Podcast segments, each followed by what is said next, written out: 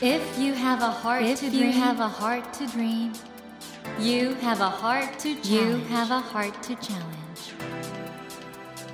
Take that take challenge. that challenge and realize and realize your dream. Your dream. Dream heart.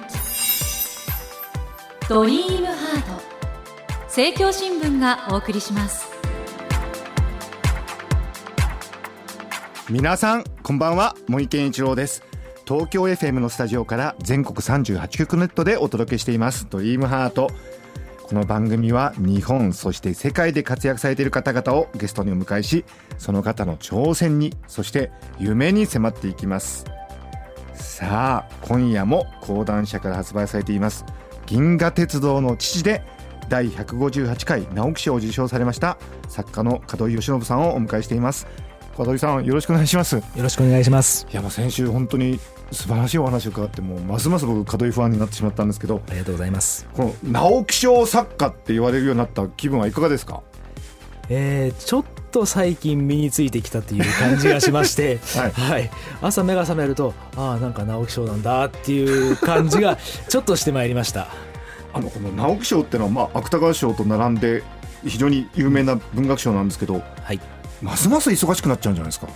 はい。実はあの僕がその家康江戸を建てるという本を2年前に出した時にこれが割とよく売れましてその時には原稿依頼が実は殺到した時期がありまして大体その時期にあの原稿の書く順番といいますか あの落ち着いて決まったところがあるんで今回直木賞を頂いてもその原稿依頼の方は僕を知ってる人はもうほとんどしてくれなかったんですね。もう決まってるからと。ああ はい。えっと今でも何作ぐらいオーダーが溜まってるえー、っとですねもう僕の周りの会社の数だけあのお話はいただいてます。えー、いや年に例えば2作3作書いたとしてもそうですね。何年かかかっちゃうぐらいですか？そうなっちゃいますね。もう順番に書いていったらそうなってしまうという感じです。僕もともとそんなに書くのが早くないんでなおさら迷惑をかけるみたいな。売れっ子作家はすごいないやいやいやいやねでも門井さんがどんなふうに小説書いてるのかとか皆さん興味ありますよね今週たっぷりお伺いしますよ。そしてなんと今週はですねこの銀河鉄道の父直筆サイン入りのプレゼント本の応募方法も番組の中でお伝えしますので皆さん最後までちゃんと聞いてくださいね。ということで今夜も直木賞作家門井義信さんをお迎えしてお話を伺っていきたいと思います。門井さん今夜もどうぞよろしくお願いいたします。よろしくお願いします。亀さん本当に改めましてですけどもう本当におめでとうございます。ありがとうございます。ご家族喜ばれたでしょ？はい。うちの奥さんなんかは喜んでくれましたけれども、はい、子供なんかはあの僕子供が3人いるんですけれども、はい、ちょっと反応が様々でしたね。えっと今何歳くらい？上から15歳12歳9歳なんです。ああじゃあちょっとあれかな照れくさいですかね。どんな反応でしたか、うん、お子さん一番下の子なんかはあのうち全員男の子なんですけれども僕がその受賞が決まって一番最初にうちに帰った時にまだ起きてまして、うん、お父さんお帰り直木賞おめでとうお土産は？これでした。可愛いですね。可愛いですね。門井家にとってはもう素晴らしい出来事だったわけですけど門井さん改めてプロフィール、はい、群馬県のご出身ということで現在46歳同志社大学文学部をご卒業これ関西にやっぱり行きたかったんですか？はいもう歴史語を勉強したかったので京都に行こうという発想でした。それであの御所の近くにあるからって言うんでって言ったんですか、そうなんです。もう僕は大学に入るのはもう私学科しか受けないみたいな感じで。中でもじゃあやっぱり京都が一番だっていうんで志望校を決めたんですね。しかも同志社といえば隣に冷泉家とかあったりしますもんね。はいそうです。はい。えそれで行かれたんですか？そうなんです。はい うわこれは本当に筋金入りですね。で2003年オール読み物推理小説新人賞をキッドナッパーズで受賞されましてそして2015年には東京帝大英子教授これが第153回の直木賞候補。そして2016年に家康江戸を建てるが第155回の直木賞候補になられたんですけども今回、まあ、3度目の正直というんでしょうか。はいそうなります、銀河鉄道の父で見事第1 58回直木賞を受賞されましたということなんですけれどもね。じゃあ歴史好きというのが最初にあったということですね。そうです。歴史でもなんか時代とかどこら辺がお好きってのあるんですか？僕はもうないつもりなんですが、はい。どうしても僕この名前が慶喜なものですから、幕末にはやっぱり気になっちゃうというか、はい。他人事ではない感じがします。慶喜さんはどういうイメージですか？徳川慶喜はい。はですね、僕としてはもう最近40を過ぎてやっと和解したっていう感じなんですね。どういうことですか？僕はこの名前が子供の頃実はあまり好きではなくて、え例えば門井龍馬だったらもう誰もが認める英雄、まあね、はい。まあそうですよね、はい。で、うん。門井信長だったら、まあ、とにかくキャラクターははっきりしてると、はい。はい。あのそういう名前ならいいんですけれども慶喜ってすごい褒める人はめちゃめちゃ褒めるし 悪口言う人はめちゃめちゃ悪口言うじゃないですか。ああじゃあ賛否両論というか、はい、うん。で結構子供ってその全部を自分への評価と受け止めてしまうので、はい。はい。その意味でこう名前という点ではそのアイデンティティを確立するのには苦労したという覚えがあるんですね。でもお父様はそこまで考えてつけられたんですかね父はおそらくその慶喜賛成派慶喜はこう英邁な君主だとえ新君以来の徳川家のヒーローだと思ってつけたんでしょうが、ええ。世間の評価はそうではなかったということですね。明治維新をねはい、それこそ維新の側から、まあ、龍馬とかいう幕末の志士から活躍に重視する視点もありますしそれから夏目漱石なんかはうん。小説の中で書いてますよね。江戸時代のその秩序が瓦解したという、はい、門井さんご自身は明治維新幕末ってどのようにご覧になってるんですか？今は割と素直にどちらも肯定できるようになりました。幕府側も維新の維志新も、はい、若い頃ってなかなかこう対立概念の両立っていうのは難しいんですね、うん。どっちかに決めちゃいたがるんですね、うん。でもそうではないし歴史っていうのは勝った者だけが作るわけではない。ましてや日本の幕末近代の幕末明治の場合には負けた方の側の徳川家からもいっぱい人材がその明治維新の政府に出てるわけですね、はいはい。そういうことも含めて今は僕はどっちとも仲がいいつもりです。どっちとも仲がいい、はい。いや楽しみだな。今後またそこら辺も出てきそうですけどね東京帝大英子教授には夏目漱石もそういえばあ出てきましたね。ですね。はい。お好きなんですあか僕はあの漱石は好きです。実は作家で言うと尊敬してるのは鴎外なんですね。あの、はいはい。漱石よりも森鴎外なんですけれども、はい人間としてどちらを師匠にしたいか先生にしたいかって言ったら漱石のような感じがするんですね。あじゃああの鴎外の渋谷の仲裁とかあの辺りとかはかなりお好き、あ文章家としては尊敬してます。神様だと思ってます。おいや勉強になるな。あの門井さんご自身はどういう感じで小説はいつも書かれてるんですか？あのまず執筆時間ははい。一日のうちだと、僕は朝4時に起きます。え？はい。4時に起きる？4時に起きます。早起きですね。そうなんです。うん。で、もう4時半には仕事を原稿書きを始めます。はい、僕はあの一戸建てのうちに住んでるんですが、はい。その道を挟んだ反対側に 2LDK の部屋を一部屋借りてまして。あ仕事場に通われるんですね、まず。そうなんです。はい。でそこに入ってコーヒーを入れてちょっと甘いクッキーを食べながら朝の仕事を始めますと、で大体朝の7時ぐらいまでそれをやって一回家に帰り子供たちとご飯を食べて、はい。子供たちを学校に送り出してしまうと大体朝の7時50分ぐらいに昼寝をします。え？はい。朝の7時50分に昼寝。昼寝です、うん。はい、あの日本語おかしいんですけども、はい、昼寝なんですね、はい。でこれはもう10分か15分ぐらいでパチッと目が覚めると、はい。そこでまあ一種のこう脳がリセットされるといいますか、はい。またこう頭がフレッシュな状態になって次の仕事に立ち向かうことができる。あまたそこから仕事されて、はい。いつぐらいまでやられるんですか？もうあとはだいたい夕方の6時ぐらいまで仕事部屋に入ります、はい。えその間はもちろんちょっと休んだりとか散歩に出たりとかもするんですけれども、基本的にはもう本を読んだり書いたりっていう時間ですね。はい。あのー、一日原稿用紙何枚ぐらい書かれるんですか？えーこれだけやっても僕1日5枚か6枚ぐらいですね。えそれはかなりゆっくりしていますね、はい、あの僕の周りの編集者はみんなそう言います。まあ多分もっと書けということなんもっとだと思うん早く書けということですか、はい、ってことはいわゆる月産でいうと150枚ぐらいせいぜいですね。もう150枚書いたらもう祝杯を上げられるレベルです。え門井さんぐらいの売れっ子でもっと書けとか言われません、直接的に言う人はいないんですけれども、はい同じ作家の誰々先生は先月300枚書いたそうですよみたいな感じで そういうふうに周辺から責められることは多々あります。あのそれはどういうことに時間をかけてらっしゃるんですか？あのやっぱり文章の遂行というか、遂行が多いみたいですね。あと、資料の読み込みですね。この2つでほとんど時間取られてますね。かいやあのもう香取さんすごいですねそれだけあの毎日勤勉に仕事されて56枚しか書かないぐらいやっぱり吟味されて書いてるというとこがやっぱりはい。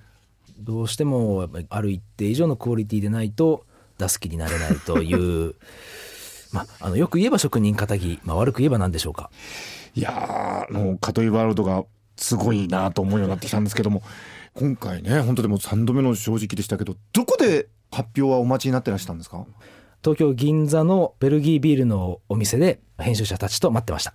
なんかね行きつけのバーとかそういうところで待ってるっていうなんか世間でイメージありますけどベルギービールだったんですねそうなんですね。これは編集者が選んでくれたんですけれども、なぜかというと、おそらく帝国ホテルに一番近いお店だからなんだと思うんですね。つまり受賞した時にすぐ行ける。ということはかなりこれ確率高いぞと思ってたのかな？もう受賞する気満々でしたね、もう。待ち時間としてはどんな感じだったんですか？実はあの、今回は短かったそうなんです。じゃあもうみんなこれで決まりだと。僕自身もちょっとこう心理的にノーガード状態といいますか全然考えてなかった時に編集者からなんか電話鳴ってますよみたいな電話震えてますよみたいなことを言われまして慌てて取ったら受賞してたという。え門井さんに直接来るんですか？あそうなんです。あらかじめ賞の主催者にその携帯電話の番号を伝えておいて、はい。でそれをテーブルの上に置いておくという感じでした。えこれ受賞の時は電話鳴りますよね。はい。ダメだった時は鳴らないんですか？あもうなります。で ちょっと待って、どっちも鳴るんだ。どっちもなります。はい。嫌ですねそれね。嫌なんですね。でほら速報で出ちゃうじゃないですかニュース速報で、はい。あれってまず電話が来てから？あそうですね。で僕の電話を受賞者の電話を切ってから速報が出るっていうことだと思います。はあ。あれって受けていただけますかとか言うんですか？え候補になる時には、まあ、そういう言い方をされるんですけれども、ええ受賞の時にはもう受賞しましたっていうふうに結果報告みたいな感じで来ますね。まあねそういう華やかな文学の世界なんですけれども香取さん推理小説ミステリーサスペンス歴史小説本当にいろんなジャンルの小説書かれてるんですけども、はい。どうされます今後？どういう方向に書き進めていこうっていうイメージみたいなものはございますか？おそらくは今後は歴史もの小説の形で書いていくっていう仕事に絞っていくんだろうと思いあます。絞っていく？はい。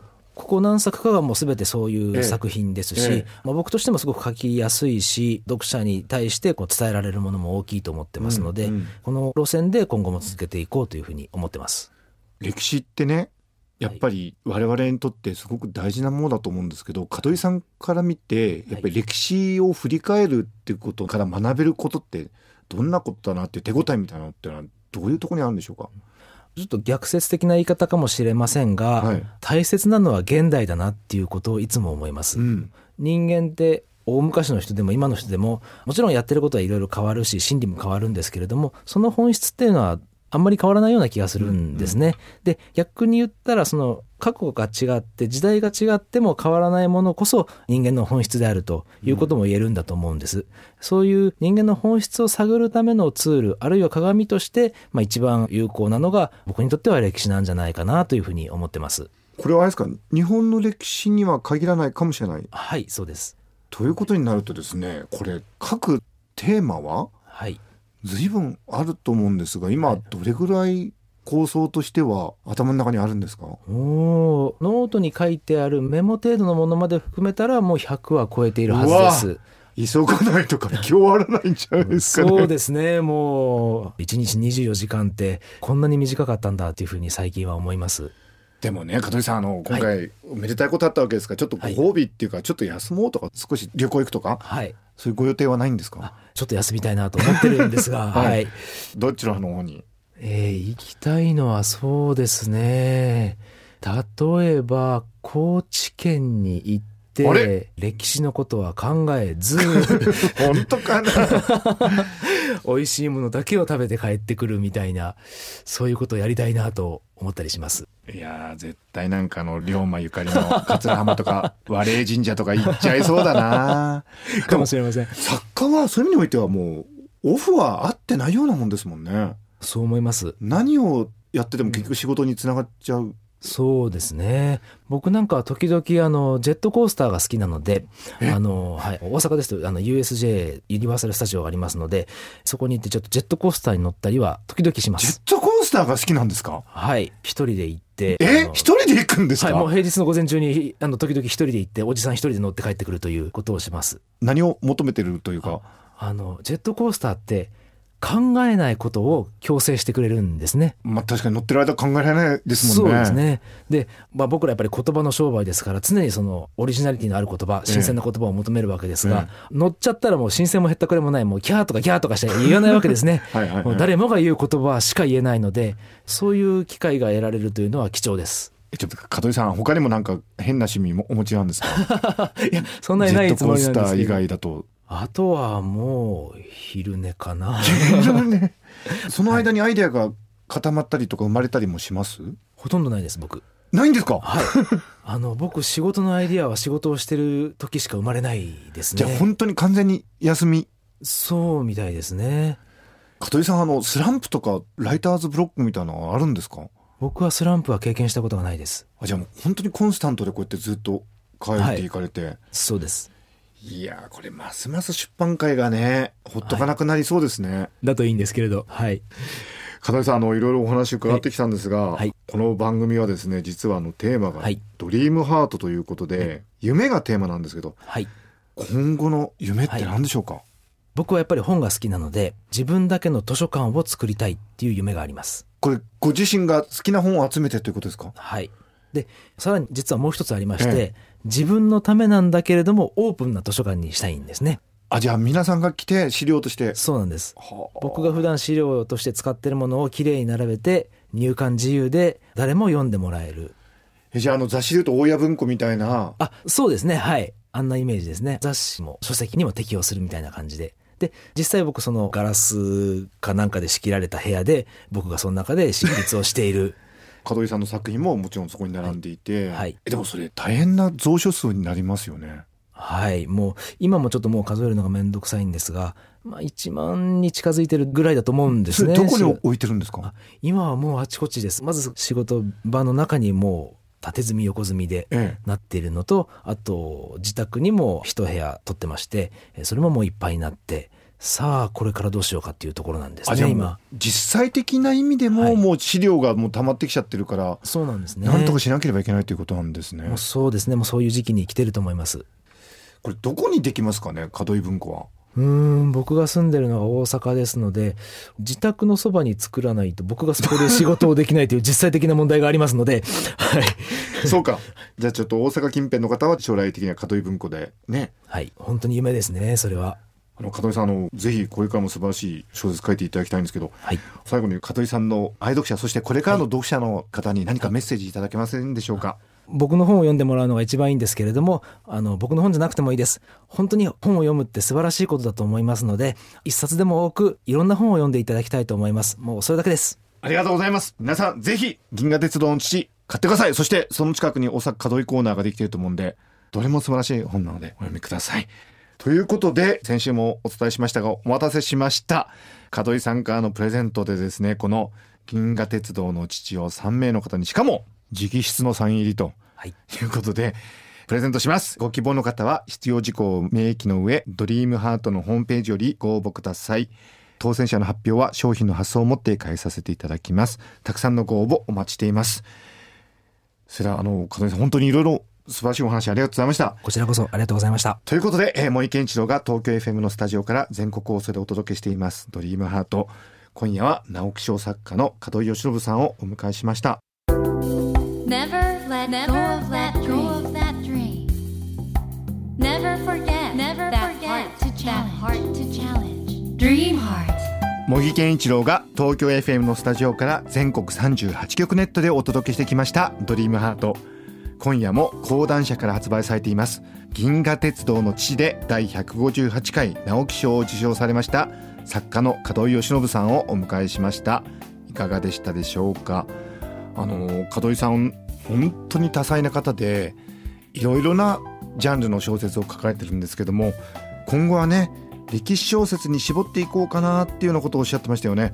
いやこれねすごいことだと思うんですよ。もともと多様なバックグラウンドを持つ方がこれだっていうんでね一つに絞った時のまあパワーというかエネルギーというのはね本当に素晴らしいものがあるんでですからね門井さんの小説が今後ますます進化していく。それがもう楽しみですし何よりもね今回「銀河鉄道の父」というのが一つのまあ門井さんの小説家人生の句読点というか記念すべき一里塚だと思いますんでね。ぜひまだお読みになってない方はの「銀河鉄道の父」お読みください。